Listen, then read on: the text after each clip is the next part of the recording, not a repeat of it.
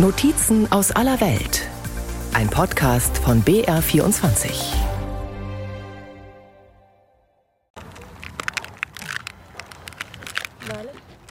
Zwei junge Frauen in leuchtend gelben Sicherheitswesten sitzen in einem Vulkanfeld und schrauben an einer futuristisch anmutenden Apparatur herum. Eine von ihnen ist die Ingenieurin Leire Catalan. Warum sie bei diesem Projekt mitmacht, wollen wir wissen. Die 30-Jährige lacht. Was für eine Frage. Meine Motivation ist, etwas schaffen, das es bisher nicht gibt auf der Welt, wie diese Anlage. Außerdem hilft das dem Planeten, weil wir eine natürliche Ressource nutzen, ohne ihm zu schaden. Die natürliche Ressource ist Hitze, die sich an dieser Stelle des Timanfaya Nationalparks nur wenige Meter unter der Oberfläche findet. So weit nach oben steigt die Erdwärme aus dem Bauch des Berges. Das gewünschte Ergebnis, daraus Elektrizität zu erzeugen. Geothermie wird auch anderswo genutzt, aber nirgendwo so wie in diesem Forschungsprojekt, erklärt Professor David Astrein. Er leitet die Forschungsgruppe aus dem nordspanischen Pamplona. Das ist ein neues System. Im Vergleich zu konventionellen Anlagen kommt es ohne Turbinen aus, die mit Wasserdampf angetrieben werden. Das hier muss man nicht so groß bauen y digamos tiene un impacto medioambiental muy grande que aquí en, en estas islas que son muy turísticas. Bei großen Anlagen müssten stets Bohrungen vorgenommen, das Gestein aufgespalten werden, mit erheblichen Auswirkungen auf die Umwelt, undenkbar auf touristischen Inseln wie den Kanaren, sagt David und fügt hinzu, deshalb sei das geothermische Potenzial Lanzarotes bisher nie genutzt worden. Das Team trägt einen der Prototypen zu seinem Bestimmungsort. Ein zwei Meter langer Metallstab, von seinem oberen Ende stehen mehrere Module seitlich ab, fast so, als würde ein Greifvogel seine Flügel ausstrecken. Patricia Allegria, die ihre Dissertation als Teil dieses Projekts geschrieben hat, erklärt, was wir vor uns sehen. Das zentrale Element seien thermoelektrische Module, besagte schräg abstehende Teile, in ihnen werde aus Hitze Elektrizität. Genauer gesagt,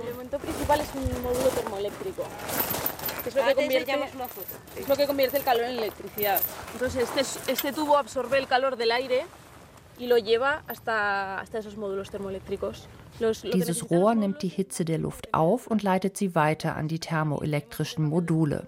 Die brauchen wiederum einen Temperaturunterschied. Also Hitze von unten, kühlere Luft von oben.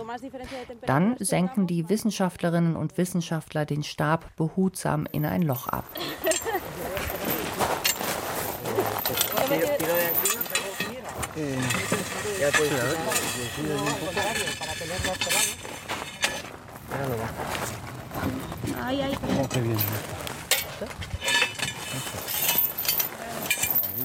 David Astrein erklärt weiter.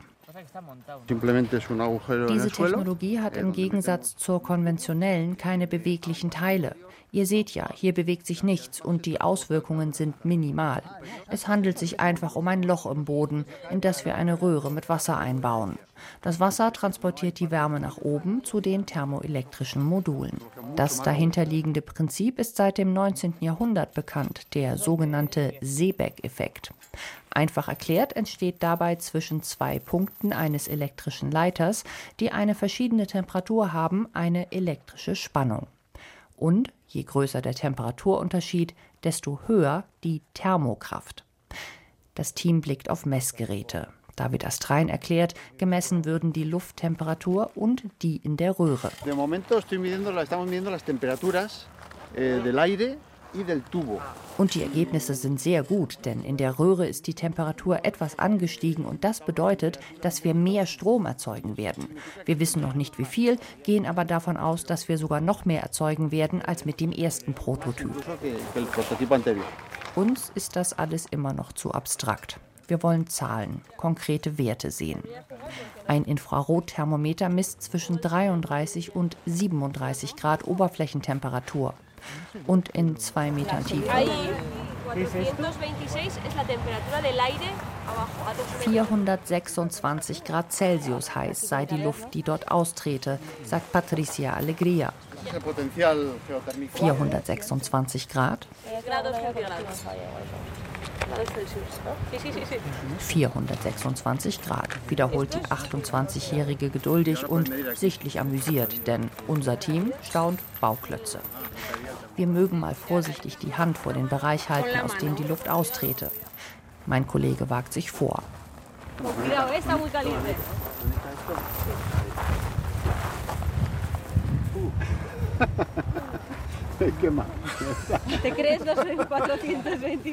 Dann muss ich ran.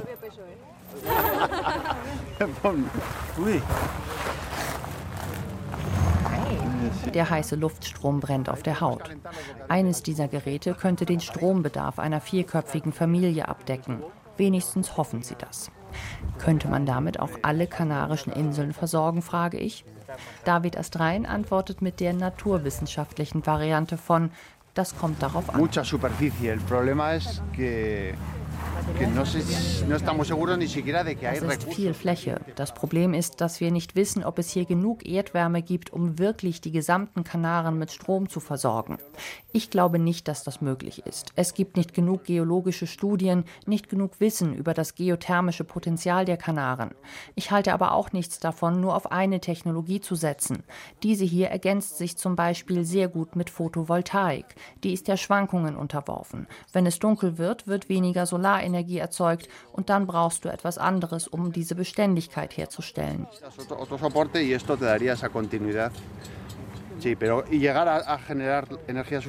Er fügt hinzu, dass sie so weit auch noch überhaupt nicht dächten.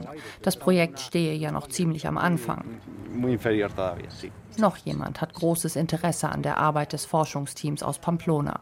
Pascual Gil Munoz, der Direktor des Timanfaya Nationalparks, ist ebenfalls zum Testgelände gekommen. A raíz del proyecto de investigación que hizo la Universidad de Navarra para, para producir electricidad desde el calor. Wir wollen hier den Kern dieses Forschungsprojekts, also Strom aus Hitze zu erzeugen, reproduzieren und sehen, ob man das auch in einem größeren Rahmen nutzen kann um alle Installationen und Einrichtungen hier am Islote di Eladio damit zu versorgen.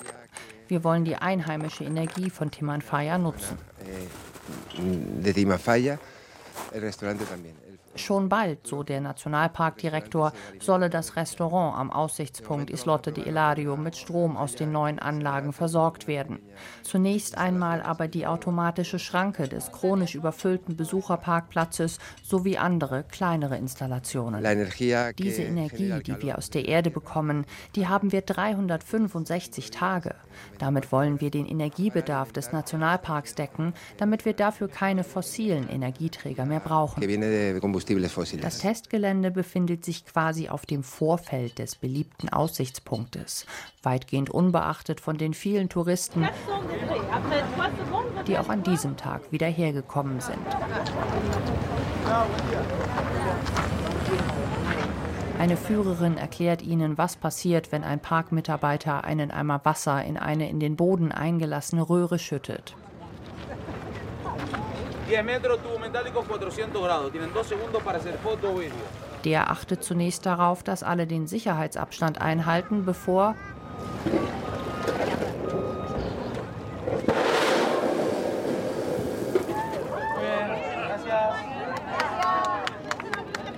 und Sekunden später ein Wasserdampfstrahl fauchend in die Höhe schießt. Aber es gibt noch mehr Spielerei mit der Hitze aus dem Bauch des Berges.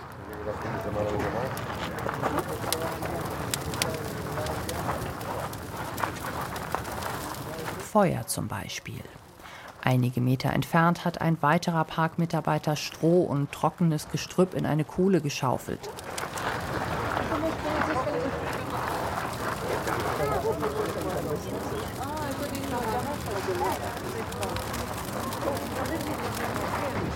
Innerhalb weniger Sekunden knistern Flammen, ist ein Feuer entstanden. Der Hitze aus der Erde sei Dank. Dass sie mehr sein könnte als eine Touristenattraktion, ahnt hier kaum jemand.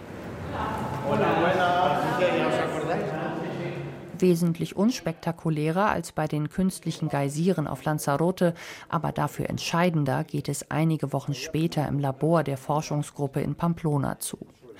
David hat Schutzweste und Schirmmütze gegen ein beigefarbenes Tweedjackett eingetauscht. Gemeinsam mit Patricia, die ihr schulterlanges braunes Haar offen und einen weißen Wollpulli trägt, sitzt er vor einem Computermonitor. Die beiden blicken konzentriert auf mehrere farbige Kurven. Eine davon zeigt, die Anlage liefert durchgehend Strom. Nachts, wenn der Temperaturunterschied größer ist, etwas mehr als tagsüber. Professor David Astrein. Wir gewinnen etwa 120 Watt ohne Unterbrechung. Mit diesem System könnten wir also auf Lanzarote fünfmal mehr Energie herstellen als mit Photovoltaikanlagen. Denn die Photovoltaik auf Lanzarote funktioniert aufs gesamte Jahr gesehen nur während eines Fünftels aller Stunden. Das hier funktioniert in jeder Stunde eines Jahres und könnte tatsächlich, das zeigen die Daten, pro Anlage einen Vier-Personen-Haushalt mit Strom versorgen. Nun werden sie das Projekt ausbauen und ein Jahr lang beobachten und dann para el consumo interno del restaurante que hay en el Parque Nacional de Quimafaya. In einem Jahr werden wir das Restaurant hier im Timanfaya Nationalpark komplett mit dieser Energie versorgen. Damit werden wir übrigens 1,5 Tonnen an CO2-Emissionen einsparen. Jeden Tag.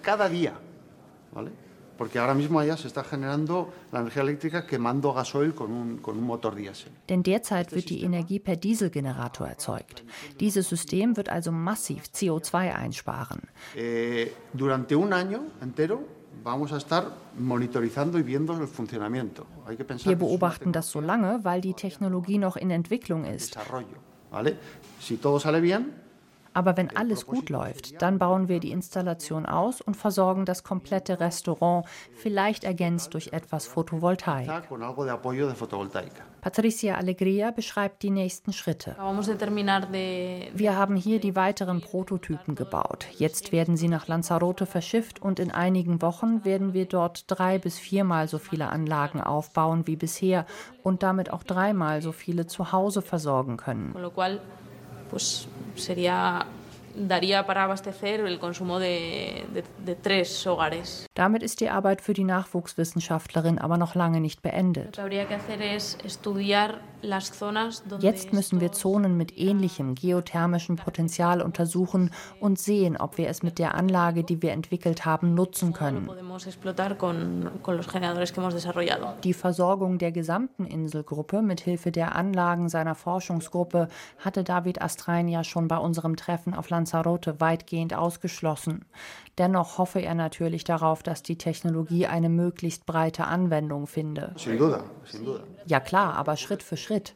Das Ziel ist, dass die Technologie alle Orte erreicht, für die sie interessant und lohnend ist. Auf Lanzarote oder La Palma, wo es in geringer Tiefe sehr heiß ist, ist sie rentabler als konventionelle Geothermie. Como Lanzarote o como La Palma, donde la temperatura eh, en, a niveles cercanas a la superficie es alta, es muy rentable. Es más rentable que la, que la geothermia convencional. Auf der Kanareninsel La Palma ist der jüngste Vulkanausbruch keine zwei Jahre her.